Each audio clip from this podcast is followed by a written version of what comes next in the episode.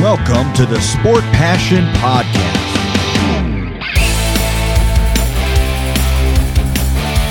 And here is your host, Lars Marendorf. Einen wunderschönen guten Tag und herzlich willkommen zum Sport Passion Podcast. Fünfmal Spiel 7. Alle fünf Spiele bis zum Ende spannend und noch nicht entschieden. Zweimal ging es sogar in die Verlängerung. Es war ein unfassbares Wochenende, was NHL Eishockey betrifft und das wird natürlich das Thema der heutigen Sendung sein. Aber vorab habe ich zwei große Dankeschön Arien, muss man da ja fast schon sagen. Zum einen erstmal Danke an Alex P. Der hat mir Kaffee gekauft bei buymeacoffee.com slash sportpassion. Da vielen Dank an Alex. Und dann vielen Dank an alle Hörer, denn heute Morgen, als ich geschaut habe bei den Apple Podcast Charts Germany Hockey, da war ich auf 1 und da muss ich sagen, das finde ich ganz, ganz toll. Vielen Dank dafür, vielen Dank dafür, dass ihr die Sendungen hört, dass ihr den Podcast da auf 1 gebracht habt. Ich versuche dem gerecht zu werden weiterhin und versuche die Sendung regelmäßig zu posten, da Inhalte zu posten, die euch gefallen. Also vielen, vielen Dank dafür. Hat mich sehr gefreut, war ein toller Wochenstart. Heute Morgen damit geht's los mit der ersten Serie und das war die Serie, die auch das einzige Spiel hatte, was man zu relativ humaner Zeit in Europa schauen konnte. Das war die Partie Boston Bruins bei den Carolina Hurricanes. Und die Vorzeichen waren relativ eindeutig.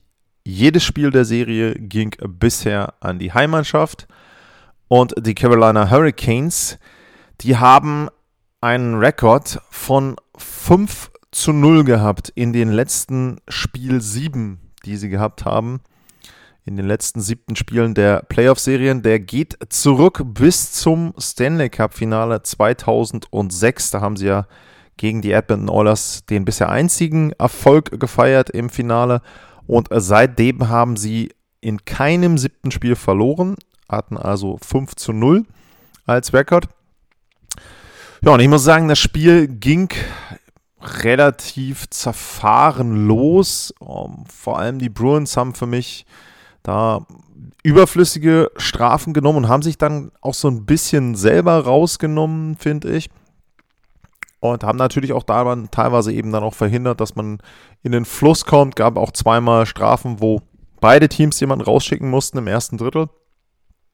Und letzten Endes war es dann so, dass die Hurricanes da so ein bisschen besser zurechtgekommen sind mit den Nerven, sage ich mal. Und äh, Toivo Terravainen, der hat dann das 1 zu 0 geschossen, kurz vor Ende, erste Drittel. Und dann gab es eine Premiere und wie das so häufig der Fall ist, in einem siebten Spiel treten dann plötzlich Spieler ins Rampenlicht, die vorher noch nicht so wirklich in Erscheinung getreten sind, sowohl was eine Playoff-Serie betrifft, aber auch was ein Spiel 7 betrifft. In dem Fall war es Max Domi. Der hat da noch nie ein Playoff-Tor erzielt. Gut, war jetzt nicht so schwer, weil er bisher noch nicht so wirklich Playoffs gespielt hat, aber er erzielt sein erstes Playoff-Tor, macht das 2 zu 0 für die Hurricanes und da hatte ich schon so ein bisschen das Gefühl, auch aufgrund des ersten Drittels, dass das Ganze jetzt komplett kippen könnte in Richtung der Carolina Hurricanes. Aber es war dann so, die Boston Bruins konnten relativ schnell das 2-1 machen und ja, waren für mich schon so ein bisschen dran. Und das bestätigen auch die Statistiken so ein bisschen. Erste Drittel, vier hochkarätige Torchancen für die Carolina Hurricanes. Und dann im zweiten Drittel, beziehungsweise sechs, wenn man jetzt alles nimmt, äh, mit dazu. Und im zweiten Drittel waren es dann aber schon 2 zu 1 für die Boston Bruins. Wie gesagt, es stand dann auch 2-1. Und dann allerdings ein sehr, sehr ungünstiger Zeitpunkt, ähm, mitten in so eine Phase rein, fand ich, wo die Bruins ganz gut waren. Das zweite Tor von Max Domi. Und ich habe es gesagt, es ist halt dann ungewöhnlich, ne? Nie ein Playoff-Tor gemacht, in der ganzen Serie kein Tor gemacht und jetzt plötzlich dann in Spiel 7 gleich zwei Treffer mit ähm, von Max Domi dann. Und ja, dann stand es 3-1 für die Hurricanes und ab da war es sehr, sehr schwer für die Bruins. Ähm, sie haben dann natürlich wieder alles versucht. Auch da im letzten Drittel ähm, hatten sie dann entsprechend nochmal das Torschussverhältnis oder Torchancenverhältnis für sich mit 5 zu 2.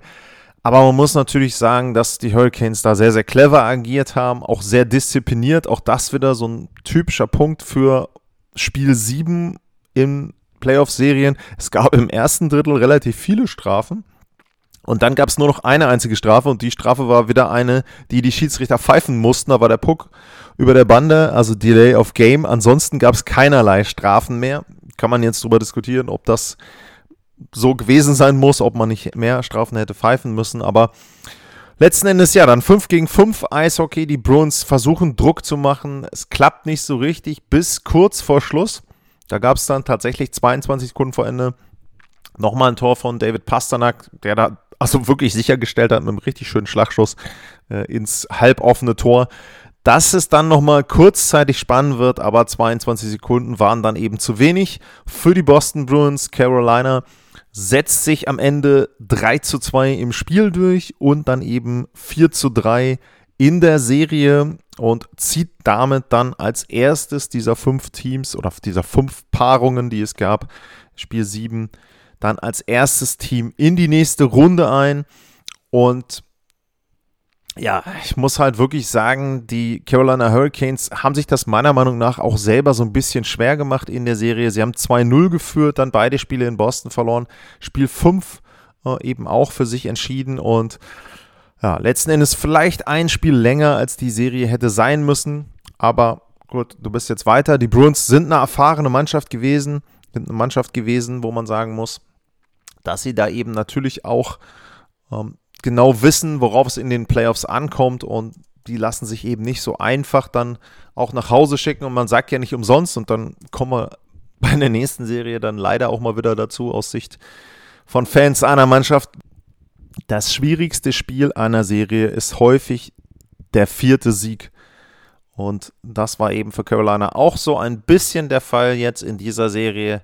Sie haben es jetzt geschafft, sind eine Runde weiter und ja, wenn man kurz noch den Blick nach Boston wirft, da ist natürlich die große Frage, das große Fragezeichen hinter Patrice Bergeron. Der hat keinen Vertrag mehr, wird eben jetzt ja, zu überlegen sein für ihn, für das Team, ob er da reinpasst, wie er da reinpassen könnte. 36 Jahre alt und ja, sicherlich jetzt sein wahrscheinlich letzter Vertrag, den er dann abschließen wird. Und es ist im Moment noch vollkommen offen, ob das dann in Boston sein wird oder ob er dann sich vielleicht nochmal einem neuen Team anschließt.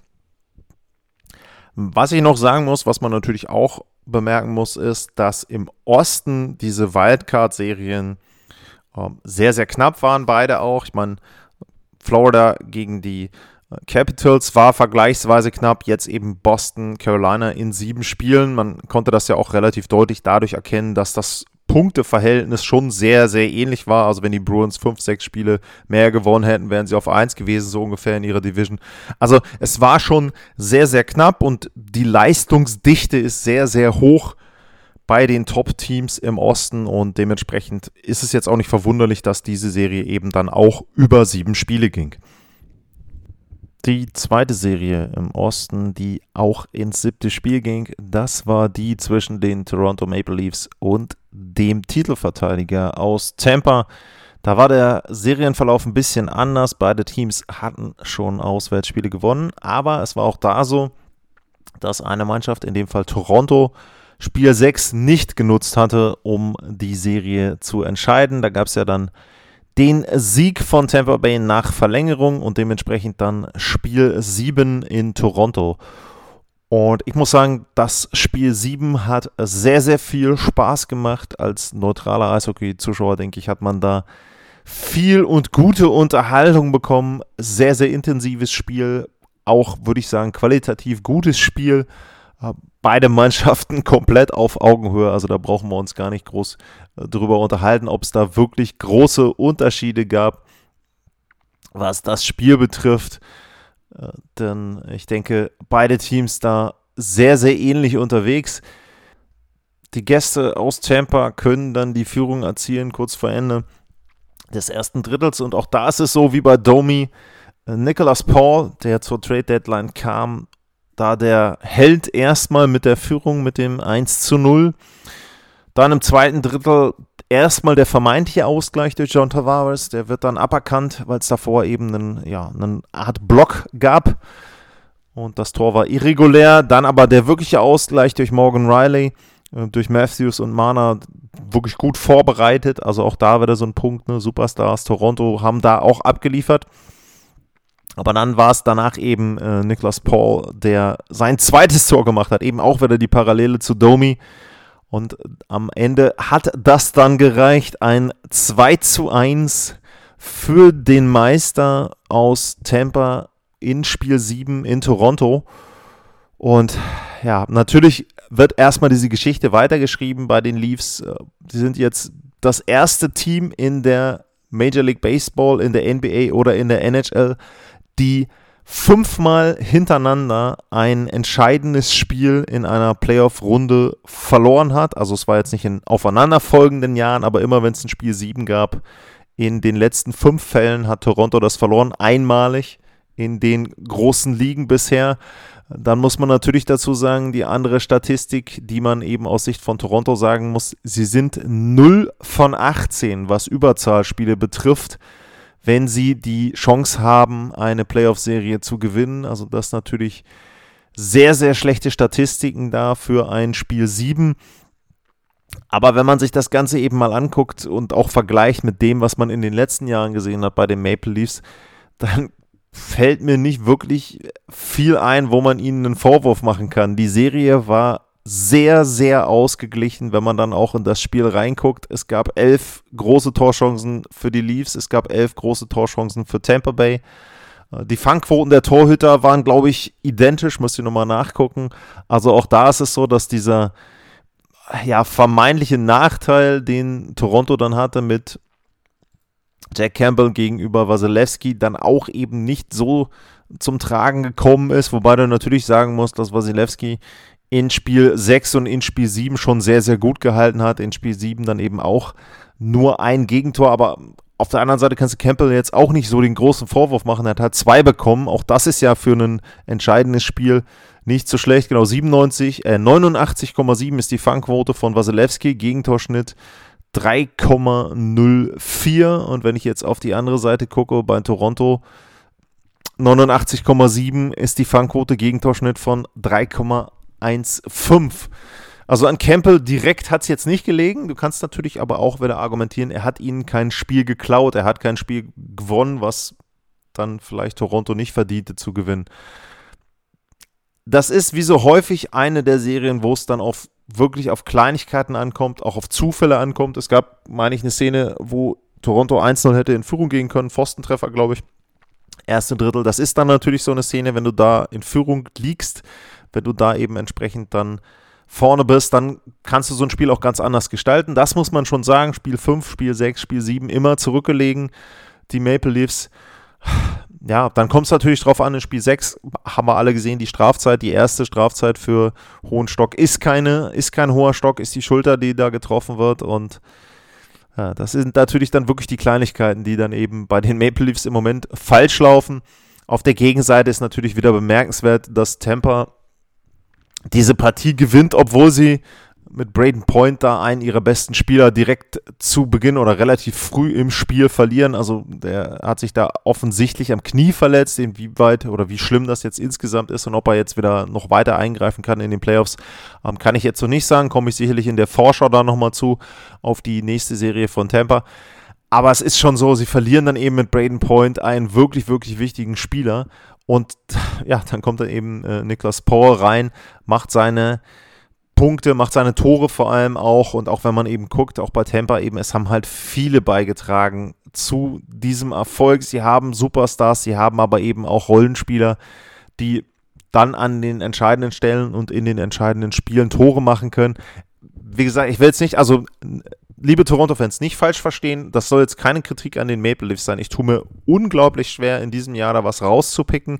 Eine Sache, die ich natürlich feststellen muss, das ist dann einfach so, an irgendeiner Stelle ist das Ganze ein mentales Problem für mich, denn es sind ja immer wieder andere, etwas andere Voraussetzungen. Sie haben sich für mich in den letzten Jahren immer wieder verbessert. Also sowohl, also vor allem sportlich ist das Ganze besser geworden. Die Qualität der Spieler ist besser. Sie haben die Lücken gefüllt, die da waren, vielleicht im Kader.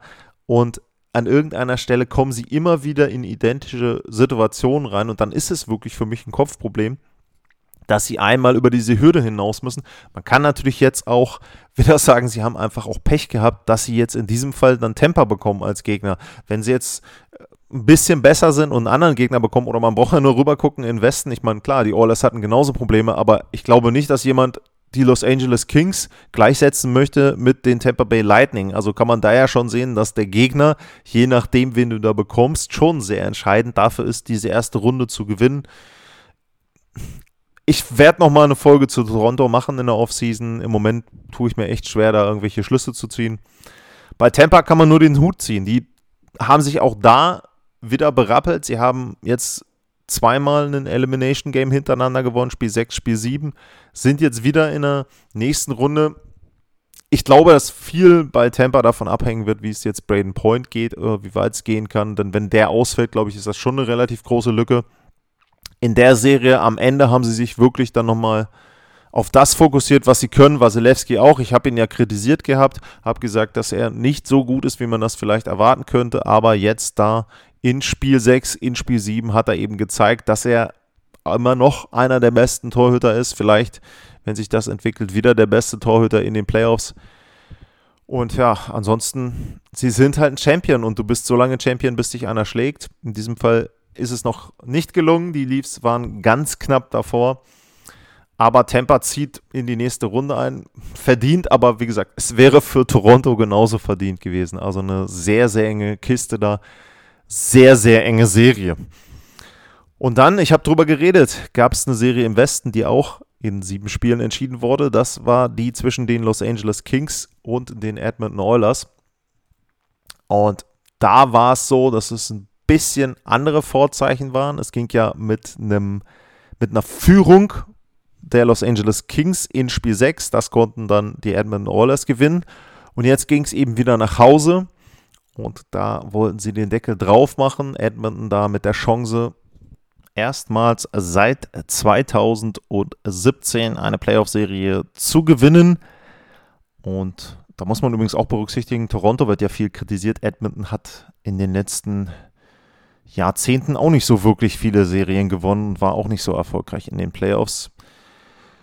Ja, aber das nur mal dazu. Dann ging es los, Spiel 7, erste Drittel ohne Tore, aber ich finde schon insgesamt hat man das Gefühl gehabt, dass die Oilers wesentlich fokussierter waren und vor allem ein Mann in Person, äh, Conor McDavid, also der hat ein wahnsinniges Spiel da abgeliefert, sehr, sehr gutes Spiel von ihm.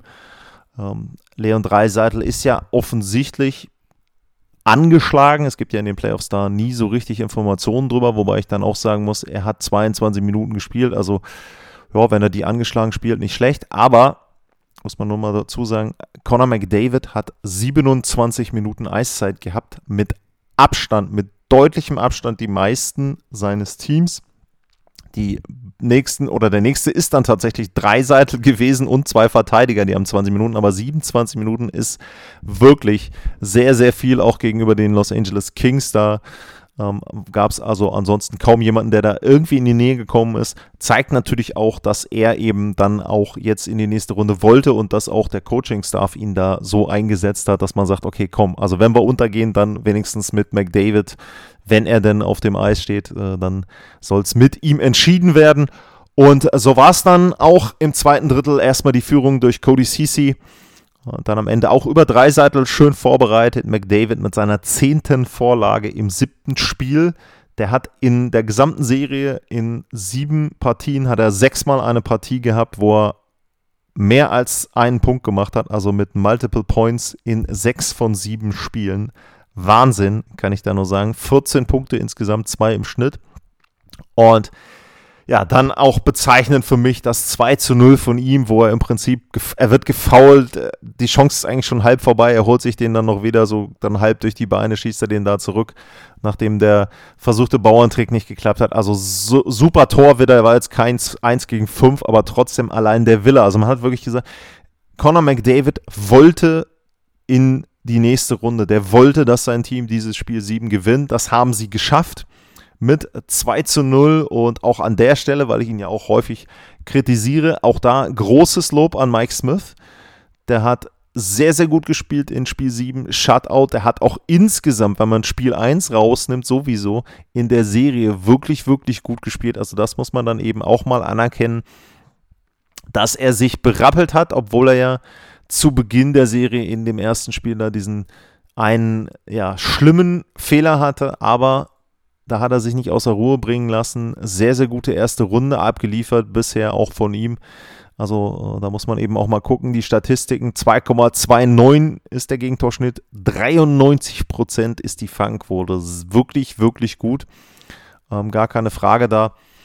Und ja, für mich dann auch letzten Endes verdient die Edmund Oilers in der nächsten Runde. Ich habe sie ja auch in die nächste Runde getippt. Also äh, war es jetzt nicht so, dass ich da irgendwie überrascht bin an sich. Äh, worüber ich überrascht war, war natürlich, dass sie sieben Spiele gebraucht haben.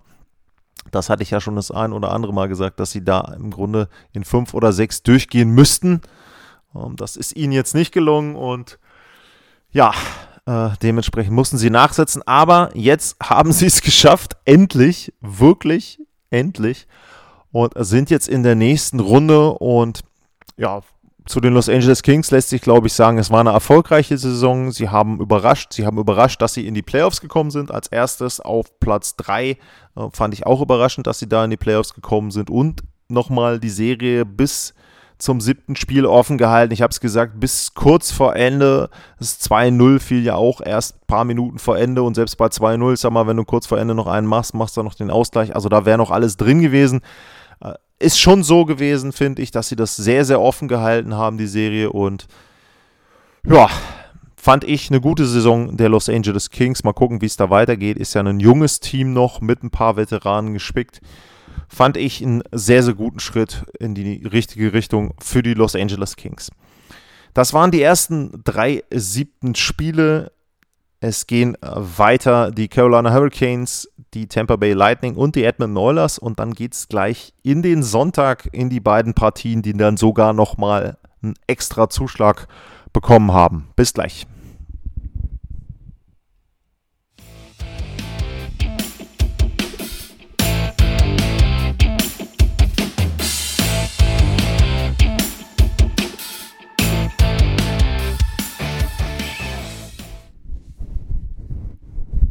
Zurück beim Sport Passion Podcast. Und jetzt geht's in den Sonntag und es geht in die erste Partie. Und das ist natürlich eine Partie, was Größeres gibt's im Grunde nicht. Madison Square Garden, New York, Spiel 7 New York Rangers gegen die Pittsburgh Penguins. Und auch die Vorzeichen davor waren wirklich gut. Sidney Crosby war ja ausgefallen seit dem Check in Spiel 5 da hieß es dann vorher, ja, er könnte mit dabei sein. Ricard Raquel war vorher verletzt, ausgefallen, könnte mit dabei sein. Tristan Jari war verletzt, könnte auch mit dabei sein. Also für die Penguins waren das sehr, sehr gute Nachrichten. Ich denke insgesamt auch, weil man möchte natürlich, dass die besten Spieler auf beiden Seiten da eben auf dem Eis sind. Und es war dann auch tatsächlich so, alle drei konnten spielen und das ist natürlich dann erstmal ein großer Vorteil für die Pittsburgh Penguins, wenn sie die drei dann mit dabei haben, aber anders als in den bisherigen Partien gingen die New York Rangers in Führung. Chris Kreider nach einem schönen 2 gegen 1 mit Mika Zibanejad zusammen das 1 zu 0 und dann aber der Konter im Powerplay durch die Pittsburgh Penguins und das zog sich dann so ein bisschen durch die Partie. Im Powerplay haben sie ihre Tore gemacht. Bei 5 gegen 5 konnten sie die Tore nicht machen und das lag an Igor Shosturkin. Der hat sich auch wieder berappelt. Also es gab ja zwischendrin auch zwei Partien, zweieinhalb vielleicht, wenn man will, wo er nicht so sicher wirkte. War ja nicht umsonst so, dass die Penguins 3-1 geführt haben in der Serie. Aber dann war es so, die letzten Partien hat er eben auch wieder besser gespielt und vor allem hier in Spiel 7 sehr, sehr gut bei 5 gegen 5 Shosturkin. Also da hat er seine Mannschaft im Spiel gehalten. Und ja, dann war es so, ähm, trotzdem die Führung eben dann für Pittsburgh, zweite Drittel, direkt danach aber der Ausgleich für die Rangers. Und dann gab es einen Shorthander von Evan Rodriguez. Der war auch sehr, sehr gut, sehr, sehr bemerkenswert mit Miller dran, äh, der ihm da auch so ein bisschen behagt, aber trotzdem mit viel, viel Willen ihn reingemacht. So ähnlich wie das Tor von äh, Morgan auch in der Serie. Das war auch ein Shorthander.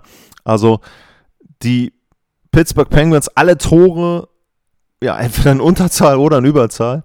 Und dann eben mit einer Führung ins letzte Drittel gegangen. Aber es war mal wieder so in der Serie. Wieder eine Führung für die Pittsburgh Penguins, die nicht gereicht hat am Ende. Und die New York Rangers gleichen aus durch The Benejet im letzten Drittel. Und dann ging es in die Verlängerung. Und da gab es dann eine Strafe für New York und das Powerplay, äh, eine Strafe für die Penguins und das Powerplay der New York Rangers hat da echt Dampf gemacht. Zwei, drei Chancen vorher schon. Und am Ende war es dann Antemi Panarin, der da mit einem Schuss, ja, sehr, sehr verdeckt für Jari, also schwer zu sehen, geht dann auch durch oder an seinem Verteidiger, also durch den Verteidiger geht natürlich nicht, aber quasi an, direkt an seinem eigenen Verteidiger vorbei ins Tor. Und äh, ja, die Rangers gewinnen mit 4 zu 3. Ähm, sehr unglücklich, muss man übrigens sagen, der Ausgleich noch aus Sicht der Penguins. Da war es so, dass ein Penguins-Spieler seinen Helm verliert, fährt raus zum Wechseln und in der Phase quasi fällt dann dieses 3 zu 3. Gab es jetzt auch schon Stimmen bei Twitter, auch von ehemaligen NHL-Spielern, dass man da eben sagen soll, komm, ähm, dann darf der Spieler halt so lange weiterspielen, bis abgepfiffen ist. Ja, es ist natürlich immer eine Frage, Verletzungsrisiko, das machst du einmal, diese Regel der, von der NHL, dann fällt der Erste ohne Helm irgendwie in der Bande und verletzt sich schwer. Und du hast einen Prozess am Hals und ähm, naja, also ich kann schon verstehen, warum sie sagen, wenn man den Helm verliert, sollst du rausfahren. In dem Fall sehr, sehr unglücklich für die Penguins. Dann das Gegentor in der Verlängerung und auch dafür, ich meine, ich habe drüber gesprochen, eine größere Bühne gibt es nicht. Dann noch Madison Square Garden, das Heimteam, was in der Verlängerung gewinnt. Also ähm, quasi da das Maximum rausgeholt aus der Serie aus NHL-Sicht. Und die Rangers ziehen ein in die nächste Runde. Ja, ich hatte es schon vorher angedeutet, es ist ein bisschen ein bitterer Beigeschmack für mich, nicht weil ich den Rangers das nicht gönne. Ähm, ich habe die getippt in sieben Spielen, also auch da bin ich an sich ja erstmal zufrieden, ähm, wobei Toronto mein Bracket ja eigentlich im Grunde zerstört hat, aber das ist eine andere, ein anderes Thema.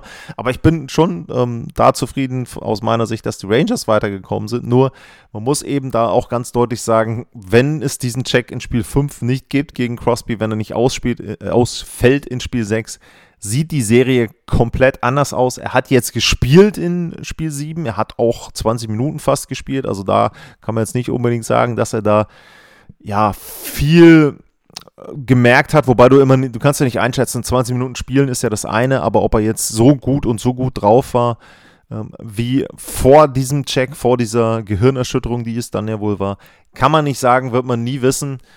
Und ähm, deswegen für mich eben so ein bisschen bitterer Beigeschmack, äh, beim Sieg der Rangers. Auch eine Rollercoaster-Serie, muss man ja deutlich sagen. Zum einen für die Rangers insgesamt oft zurückgelegen, oft zurückgekommen, paar Mal verloren, paar Mal richtig verloren in der Serie. Auch Schusterkin Spiele rausgenommen.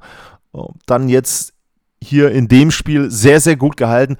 Und eine Sache muss man sagen, wenn man sich das Ganze insgesamt anguckt, von den Statistiken her hätte Pittsburgh die Serie einfach gewinnen müssen. Also es ist wirklich der Wahnsinn, äh, wenn man sich das anguckt den Vergleich der beiden Teams bei den Torchancen zum Beispiel. Wenn man sich da anguckt, wie die Torchancen aussahen für die beiden Teams, dann ist es da so gewesen, die Pittsburgh Penguins hatten 116, 116 hochkarätige Torchancen in der Serie und die New York Rangers hatten 56. Das ist weniger als die Hälfte. Und da dann trotzdem diese Serie zu verlieren, das ist schon wirklich bitter. Ähm, Pittsburgh natürlich mit dem Problem, dass sie mit Doming dann den dritten Torhüter zwischenzeitlich drin hatten. Tristan Jarry jetzt zurückgekommen in dem Spiel, ja. Ich sage jetzt mal, man kann ihm nicht so die großen Vorwürfe machen bei den Gegentoren. Aber er hat ihnen eben dann auch das Spiel nicht gewonnen. Auf der Gegenseite Shesterkin schon so speziell, wie gesagt, bei 5 gegen 5 in diesem Spiel 7 sehr, sehr gut gehalten und damit dementsprechend auch, glaube ich, den Rangers den Erfolg gerettet. Er hat dafür gesorgt, dass das 2-4 nicht gefallen ist. Das wäre, glaube ich, so dann der Genickbruch gewesen. Da wäre das Ding durch gewesen. Und am Ende eben dann, ja, das Unterzahlspiel der Penguins, das dann diesen Siegtreffer von Pittsburgh nicht verhindern konnte. Wenn man die Serie vergleicht, zum Beispiel mit der Toronto Tampa Bay, dann ist es auch in dem Fall, ja, das Eishockey ist halt ein, ein faszinierender Sport. In dem, in dem einen Fall war es so, die Serie sehr ausgeglichen. Am Ende gewinnt dann das Auswärtsteam Tem äh, Tampa in dem Fall. Diese Serie eigentlich von den Statistiken her gar nicht mal so ausgeglichen. Trotzdem ähm, dann eben die Rangers, die die Serie gewinnen können als Heimmannschaft. Also schon faszinierend, was es da für unterschiedliche Ergebnisse geben kann. Und dann kommen wir zur letzten Serie. Und da muss ich ganz ehrlich sagen, da war ich wirklich überrascht, dass die dann auch noch in ein siebtes Spiel gegangen ist. Es sah so aus nach Spiel 5, nach Spiel 6, dass die Calgary Flames, äh, nach Spiel 4, nach Spiel 5, dass die Calgary Flames die Serie gewinnen können. Aber die Stars kommen zurück in Spiel 6, erzwingen ein siebtes Spiel. Und dieses siebte Spiel zwischen den Calgary Flames und den Dallas Stars, das hätte man auch nennen können, alle von Calgary gegen Jake Oettinger. Es ist faszinierend, wie ein Torhüter auch in so einem Spiel, in einer Partie dann, seine Mannschaft noch so am Leben halten kann. Also es war wirklich so, die Flames klar überlegen, klar mehr Torchancen, klar mehr Torschüsse im Spiel generiert, aber es stand 2 zu 2 nach 60 Minuten und wenn man auch da mal auf die Statistiken guckt, da ist es eben auch so, ähnlich einseitig wie bei Penguins gegen Rangers. Am Ende standen 24 hochkarätige Torchancen für die Calgary Flames, 8 nur für die Dallas Stars, aber das nützt am Ende alles nichts. Wichtig sind die Tore. Und da war es eben so, dass es lange, lange offen war. Die Stars ja sogar in Führung gegangen. Zweimal durch Jamie Benn, ganz, ganz früh nach 40 Sekunden. Also da muss man schon sagen, ähm, da haben sich, glaube ich, die Calgary Flames irgendwie im falschen Film gefühlt. Dann der Ausgleich durch Toffoli, erste Tor, ganz, ganz wichtig für die Calgary Flames. Das war ja auch einer, wo ich gesagt habe, Mensch, der fehlt noch so. Ne? Dann aber direkt wieder 30 Sekunden später die Führung für die Dallas Stars. Also dieses Gefühl auch, glaube ich, was du dann da hast auf der Bank, der der Flames, ne? Du arbeitest die ganze Zeit, die ganze Zeit. Oettinger hält alles, ne? Ähm, äh, also Oettinger, jetzt sage ich da schon Oettinger. Ähm, Oettinger hält alles und es ist trotzdem so, sobald du dann ein Tor gemacht hast, direkt im Gegenzug, zack, wieder das nächste Tor ähm, für die Dallas Stars. Dann Matthew Kitschak, auch das sehr, sehr wichtig. Auch für ihn erster Treffer jetzt in Spiel 7 in den Playoffs. Also auch das wieder einer, der vorher eben noch keinen Tor gemacht hat, noch keinen Treffer erzielen konnte. Er macht den Ausgleich, letzte Drittel dann eben komplett ohne Tore. Und dann Johnny Goodrow am Ende dann mit dem Treffer. Auch da war es so, dass die Szene eigentlich so, schon so halb durch war, dass Oettinger da schon mehrere Paraden in den Sekunden vorher quasi hatte, dass man da eigentlich gedacht hat, okay, jetzt ist die Partie durch und dann kassiert er ein Tor wo eben der Puck eher von außen kommt und was eher dann ein bisschen Zufall ist. Aber genau das sind dann am Ende die Treffer, mit denen du so einen wirklich sehr, sehr guten Torhüter in dieser Serie dann bezwingen musst und wo du dann eben sagen musst, ja, egal wie, Hauptsache, wir sind in der nächsten Runde. Ich glaube, dass man sagen kann, dass die Calgary Flames das verdient gewonnen haben, diese Serie verdient gewonnen haben. Wie gesagt, Respekt für die Dallas Stars, was sie da machen.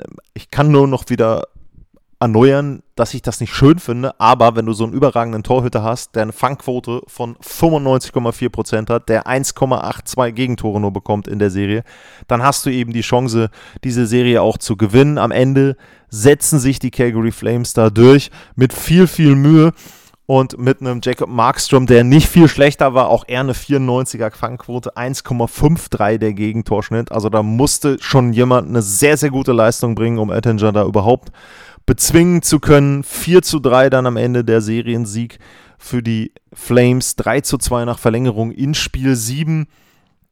Und man kann sicherlich auch bei den Dallas Stars sagen, dass das eine halbwegs erfolgreiche Saison war. Sie haben Playoffs gespielt, drei Heimspiele nochmal gehabt es ist ein Team, wie gesagt, was ich nicht so richtig einordnen kann. Man hatte ja auch vor zwei Jahren den Lauf ins Stanley Cup-Finale, letztes Jahr mit vielen Verletzungen, die Playoffs verpasst. Wie gesagt, ich würde dieses Jahr als Erfolg einordnen, einfach weil du in die Playoffs gekommen bist, weil du ein drittes Heimspiel hast mit viel Einnahmen, weil du auch einen auf dem Papier besseren Gegner in deinen Spielstil reingezwungen hast und den eben bis an den Rand der Niederlage hattest und ja, für mich eine erfolgreiche Saison der Dallas Stars. Für Calgary geht es jetzt weiter und da nehme ich mal so ein bisschen was vorne weg, was jetzt noch auf uns zukommt. Es gibt das Battle of Alberta, also die Paarungen der zweiten Runde stehen fest. Im Westen die Colorado Avalanche gegen die St. Louis Blues. Da gibt es schon die Vorschau. Das war ja die erste Serie, die feststand. Also wer da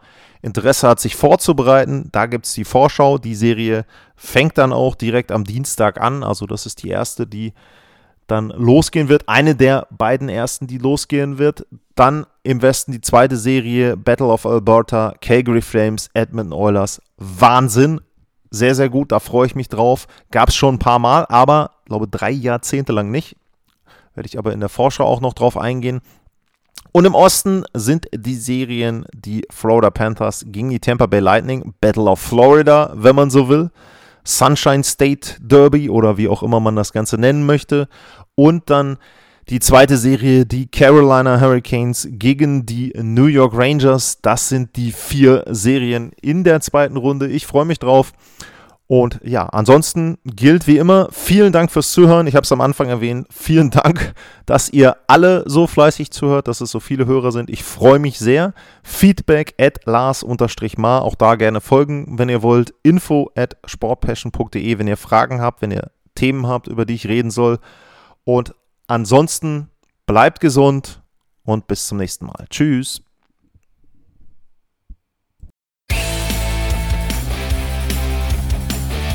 Sportliche Grüße. Das war's, euer Lars.